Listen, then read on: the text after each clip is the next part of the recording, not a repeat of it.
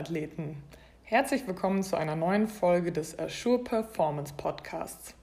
Heute mit dem sehr stark nachgefragten Thema Ernährung.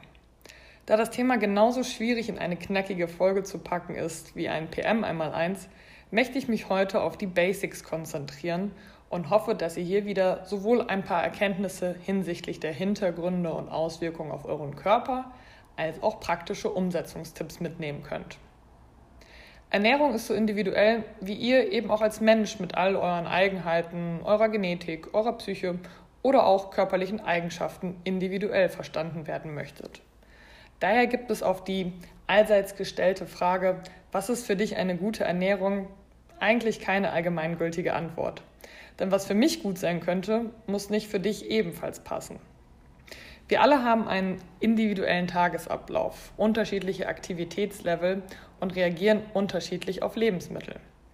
Daher möchte ich in dieser ersten Folge über Ernährung primär Aussagen treffen, die euch dabei unterstützen können, gut in eine Gewohnheit zu finden oder gewisse Symptome und lange Essgewohnheiten kritischer zu hinterfragen.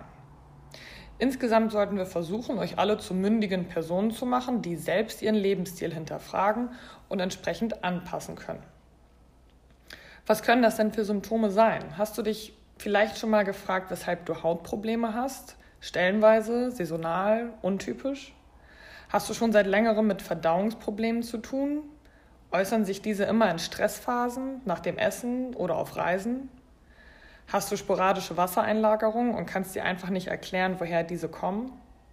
Hast du mit Allergien zu kämpfen? Weißt vielleicht schon, dass es Kreuzallergien sind, jedoch weißt nicht, woher du diese erworben hast? An dieser Stelle muss ich leider zunächst sagen, dass das beispielhafte, herausgegriffene Symptome sind, die hunderte von Ursachen haben können. Eine davon ist mit Sicherheit aber wesentlich und das ist die Ernährung. Und auf diese können wir zumindest ähm, versuchen, diese auf ein solches Level zu bringen, dass wir das Risiko für das Aufkommen dieser Symptome möglichst gering halten. Bevor wir essen, also eine essentielle Gewohnheit, wir hatten es in der letzten Folge erwähnt, Wasser trinken. Viele Menschen haben tatsächlich verlernt, Hunger und Durstgefühl zu unterscheiden. Fast 75 Prozent deines Gehirns besteht aus Wasser. Wenn es nun zu Dehydration im Organismus kommt, schüttet unser Gehirn das Hormon Cortisol aus, das die Dendriten schrupfen lässt. Diese Verästelungen sind beim Austausch von Informationen zwischen den Nervenzellen beteiligt. Ein Schrumpfen dieser Dendriten führt also zu einer Verschlechterung deiner Gehirntätigkeit. Und das wollen wir bestenfalls vermeiden. In der letzten Folge hatten wir hierzu deshalb schon die Empfehlung einer Wasserzufuhr von einem Liter pro 20 Kilogramm Körpergewicht gegeben. Also können wir das als erstes checken. Beginnen wir nun wieder über offene Fragen zu sprechen. Und die erste Frage für heute ist, wie essen wir am besten? Hier fallen dann häufig Begrifflichkeiten wie ernähre dich bewusst oder ausgewogen. Aber was bedeutet das eigentlich? Zu bewusstem Essen gehört zunächst eine bestenfalls gute Atmosphäre und ausreichend Zeit. Aktuell arbeiten wir im HO.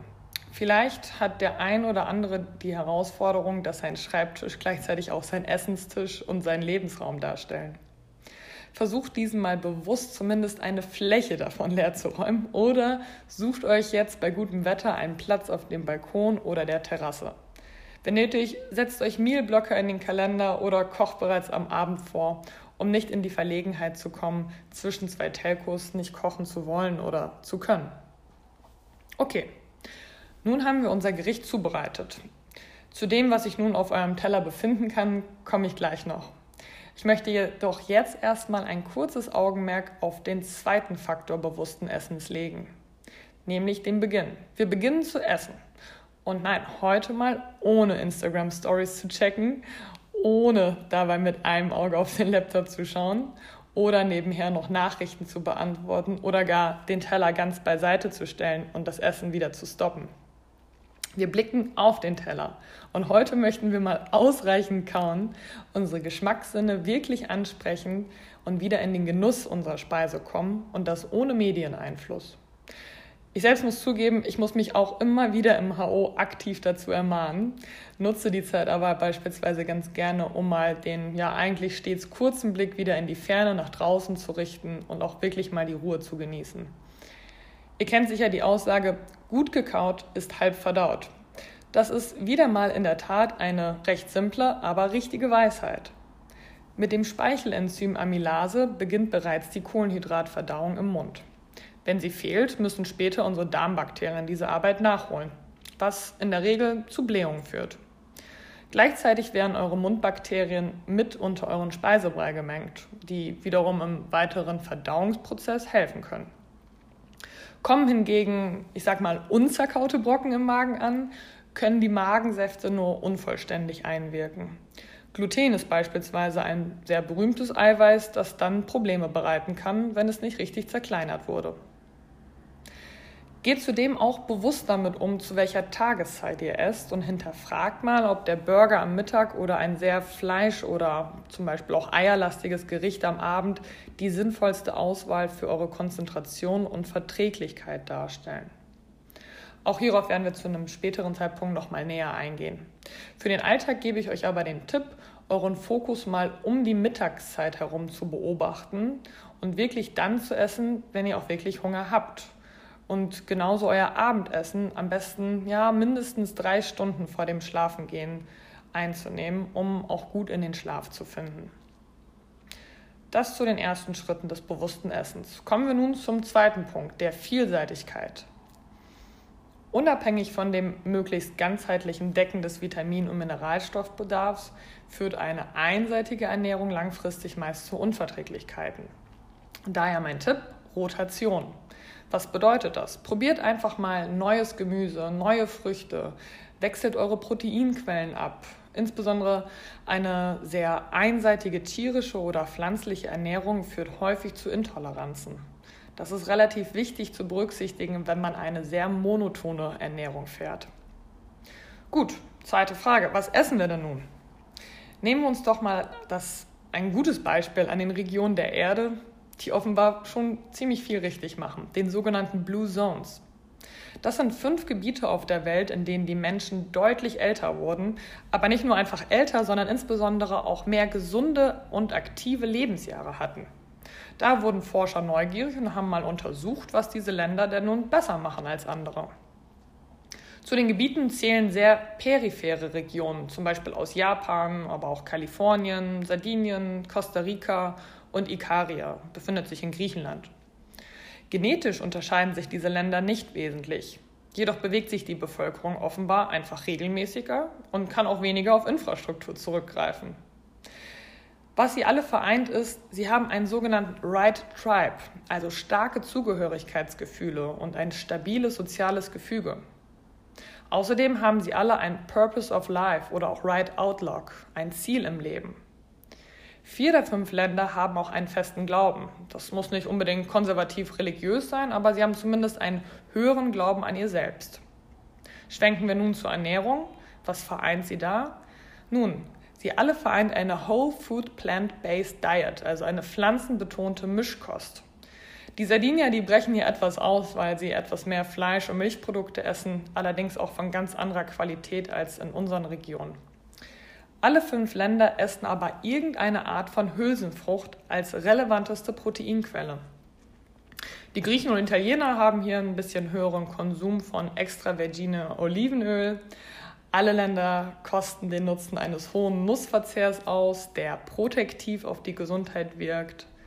Die meisten haben Vollkorngetreide oder Süßkartoffel als Grundnahrungsmittel integriert. Und keine der Blue Zones ernährt sich somit spezifisch, indem sie irgendetwas auslassen. Warum erzähle ich euch das? Nun, unabhängig von den ausgewählten Lebensmitteln können wir hierdurch auch mitnehmen, dass eine sehr monotone Ernährung wenig zielführend ist. Wir haben mittlerweile im 21. Jahrhundert einen deutlichen Anstieg von Unverträglichkeiten und Allergien beobachten können, da ein gerichteter Lebensmittelverzicht oder auch eine einseitige Ernährung zum Teil trendbedingt zu diesem geführt hat, also selbst herangezüchtet ist. Das Marktforschungsinstitut Ears and Eyes hat in einer Studie nachweisen können, dass mittlerweile 23 Prozent der Deutschen Lebensmittel meiden, weil sie bei sich eine Allergie vermuten, also ohne ärztliche Bestätigung. Die meisten davon verzichten auf Laktose, 10 Prozent essen nur Lebensmittel ohne Fructose und 9 Prozent verzichten einfach so auf Gluten. Davon möchte ich ein Stück weit abraten, denn unabhängig davon, dass diese Produkte in der Regel 30 Prozent teurer sind als reguläre Produkte, tragt ihr davon keinen Nutzen, wenn ihr keine belegte Unverträglichkeit habt. Nicht ohne Grund sagt man bei Kindern ganz häufig, die können ruhig etwas im Dreck spielen, das stärkt ihr Immunsystem. Wenn wir also auf die eingangs erwähnten Symptome schauen, wie zum Beispiel Kopfschmerz, Verdauungsprobleme, Konzentrationsschwäche, Hautprobleme, so hinterfragt doch einfach mal, was ihr bewusst in eurer Ernährung auslasst und vor allem aus welchem Grund ihr das tut. Gut, Jetzt, wo wir wissen, nach welchen Ernährungsgewohnheiten wir uns richten könnten, drängt sich natürlich auch die Frage auf, welche Auswahl an Makronährstoffen, also Kohlenhydraten, Fetten und Eiweißen, denn günstig zu sein scheint. Hierzu eine ganz kurze Einführung. Beginnen wir mit den Kohlenhydraten. Was sind das überhaupt? Nun, einfach gesprochen sind es Zuckerverbindungen. Sie beeinflussen wesentlich unseren Energiehaushalt und sorgen dafür, dass der Blutzuckerspiegel konstant bleibt. Insbesondere unser Gehirn und die Leber können hiervon wesentlich profitieren. Wir unterteilen die Kohlenhydrate grob in Einfach-, Zweifach- sowie Mehrfachzucker. Bei dem Wort Zucker schrecken vermutlich schon die meisten auf, aber lasst uns mal versuchen, von der Annahme wegzukommen, Lebensmittel grundsätzlich in gut und böse zu unterscheiden. Auch Kohlenhydrate haben ihre Funktion und in Zeiten von Corona möchte ich nur ganz kurz mal auf die Sinnhaftigkeit einer generellen Zuckerreduzierung eingehen. Durch die Aufnahme von Zucker werden grundsätzlich Hormone ausgeschüttet. Und so surreal es klingen mag, diese Hormone stimulieren genau dieselben Hirnregionen wie bei einem Heroinkonsum. Ärzte sprechen häufig davon, den sogenannten HPA1C-Spiegel zu reduzieren, was einfach gesprochen nichts anderes als karamellisierter Zucker ist. Warum? Dieser dockt an euren roten Blutfarbstoff, dem Hämoglobin, an, was im Übrigen die gleiche Andockstelle von Viren wie dem Corona ist. Wie brennt denn dieser Zucker denn jetzt an, dass er karamellisiert sein kann? Bei steigendem Zuckerspiegel steigt auch die sogenannte Glykierung. Das heißt, sozusagen verbrannte Zuckerkörper verschwimmen mit euren roten Blutkörperchen. Es kommt zu einer Verklebung. Hiermit ist unser eigentlich schnelles Einsatzsystem unserer Blutbestandteile und damit unsere Immunantwort erstmal gehemmt. Also sollten wir probieren, weniger kurzkettige Kohlenhydrate zu konsumieren. Diese erzeugen vermehrten oxidativen Stress, dieser hemmt wiederum unsere Mitochondrien und das kann einfach langfristig wesentlich zur Entstehung von Autoimmunerkrankungen beitragen. Dem möchten wir natürlich entgehen. Schauen wir uns nun den zweiten und vermutlich am härtesten umkämpften Makronährstoff, dem Fett, an. Nach wie vor tragen sehr viele Menschen die Sorge mit sich herum, dass eine Fettzufuhr gleich eine Fetteinlagerung bedeutet. Daher gehe ich auch kurz auf diese Gruppe etwas näher ein.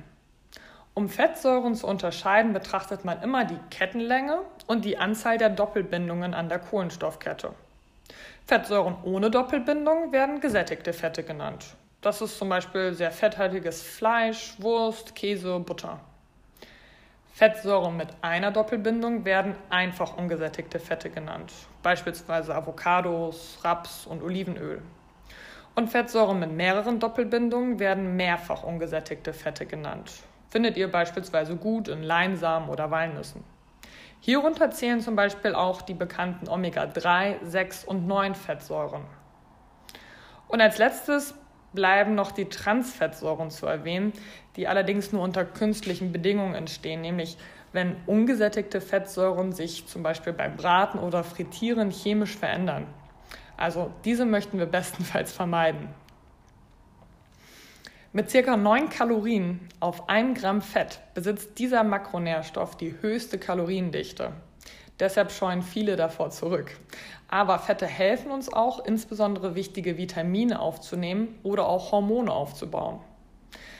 Ich gebe euch dazu eine kleine Eselsbrücke. Ich merke mir dabei immer Edeka, denn die Vitamine E, D, K und A sind fettlöslich und insofern am besten verwertbar, wenn ihr sie zusammen mit einer guten Fettquelle wie zum Beispiel Nüssen oder Ölen zu euch nehmt. Ihr könntet zum Beispiel einen Teelöffel Erdnussbutter dazu einnehmen. Gut, als letzten, jedoch nicht weniger wichtigen Makronährstoff verbleiben noch die Proteine.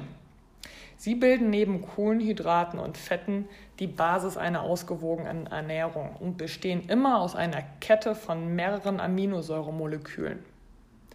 Ihre Aufgabe besteht unter anderem darin, als Baustoff für die Muskeln zu agieren. Aber auch unsere Organe bestehen aus Proteinen.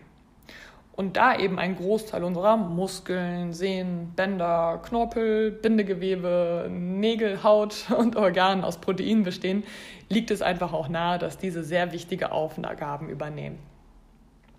Wir unterscheiden hier zwischen nicht essentiellen sowie essentiellen Aminosäuren, die die kleinsten Einheiten der Proteine bilden. Unser Körper kann nicht essentielle Aminosäuren selbst herstellen.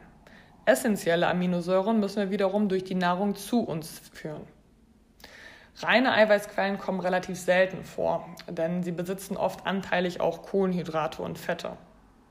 Jetzt wird daher spannend, ähm, was wir auf die letzte Frage antworten, nämlich äh, wie kann nun das Volumen auf eurem Teller aussehen, also eure Verteilung. Ich gehe ganz gerne in, der, in einer der nächsten Folgen nochmal separiert auf Makroverteilungen, auch gerne in der Sporternährung ein. In dieser Folge möchte ich jedoch ein bisschen von Gramm- und Prozentangaben absehen und euch einfach Faustregeln beziehungsweise eigentlich sind es Handregeln mitgeben.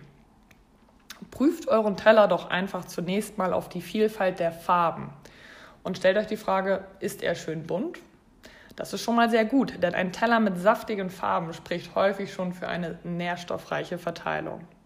Schauen wir uns jetzt diese Verteilung an. Eine Basis sollte immer mageres Protein in einer Größenordnung von circa ein bis zwei Handflächen ausmachen. Das kann Fisch sein, Geflügel sein, Tofu sein. Dann haben wir Gemüse als weiteren wichtigen Bestandteil. Der darf gerne mindestens zwei Fäuste oder Tassen ausmachen und besteht im besten Fall aus nicht stärkehaltigem Gemüse wie zum Beispiel Tomaten, Spargel, Paprika, Zucchini, Brokkoli. Also einfach bunt und gerne viel Grün auf dem Teller. Ich richte mich dabei immer ganz gerne nach dem Gemüse der Saison, denn mh, mm, Erdbeeren im Herbst sind vermutlich nicht regional bezogen und gegebenenfalls auch etwas weniger vitaminreich. Außerdem könnt ihr ein bisschen auf die Größe der Früchte achten, da mittlerweile durch die Heranzucht ähm, die Tendenz auch steigt, dass Äpfel immer weiter wachsen und andere Gemüse- und Fruchtsorten ebenfalls. Gut, dann benötigen wir noch eine gute Auswahl an Fetten und nutzen dafür circa ein bis zwei Daumengrößen bzw. Teelöffel. Ja, Teelöffel. Das können Nüsse sein, Samen sein, Öle. Variiert hier einfach ein bisschen und probiert ruhig auch mal weniger gängige Öle wie zum Beispiel Kürbiskern, Walnussöl oder Olivenöl zu nehmen, insbesondere kalt gepresst. Was ihr dabei berücksichtigen solltet, ist auch immer die Verwendung dieser Öle. Das heißt, die letztgenannten Öle eignen sich zum Beispiel super im Salat oder zum Verfeinern von Speisen. Wenn ihr diese jedoch erhitzt, beispielsweise über Braten oder Backen, zerstört ihr die Fettsäurestruktur und damit einfach die guten Eigenschaften dieser Öle. Gut zu erhitzen ist beispielsweise Kokosöl oder auch Rapsöl. Ähm, kleine Randnotiz, grundsätzlich lassen sich aber über gute Pfannen auch Fette zum Braten vermeiden. Also es gibt beispielsweise sehr gute Teflon- und Keramikpfannen hierfür, ähm, bei denen ihr absolut ohne Fett braten könnt.